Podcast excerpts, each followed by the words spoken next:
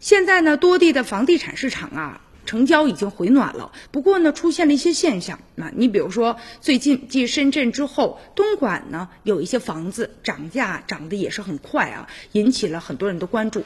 有数据啊，就显示说，东莞五月呢二手房的这个房价的涨幅啊，首次超过了深圳，排名呢全国第一。那东莞的房价即将呢进入到三万时代。随后呢，各类的房地产中介、网络媒体的也纷纷的转发，然后加以呢进行这个渲染啊。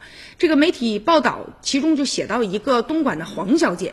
她就讲说，从去年到现在将近一年的时间，我们小区的房子呢，就从三点二万每平方米涨到了四点三万元每平方米。他觉得很疯狂。他是在去年六月买的房子，这个一百零一平方米的房子啊，总价是三百二十八万元，单价呢在三点二万每平方米左右。但是现在挂出来的房源。这个单价基本呢都是在四万元每平方米以上，而且呢好几次呢都是啊出来之后就秒没了。现在有一个房地产网站啊有一个数据说，东莞呢四月第二周的二手房的价格是一一万九千三百二十元，五月份第二周呢。这个二手房的房价是一万九千九百一十一元，说这个月环比上涨百分之三点一啊。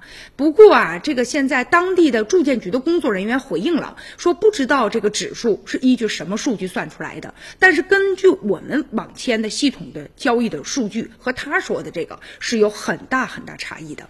而且呢，他也表示将呢对市场乱象坚决的进行了重拳整治，而且严厉打击呢捂盘惜售啊，制造房源的紧张的气氛。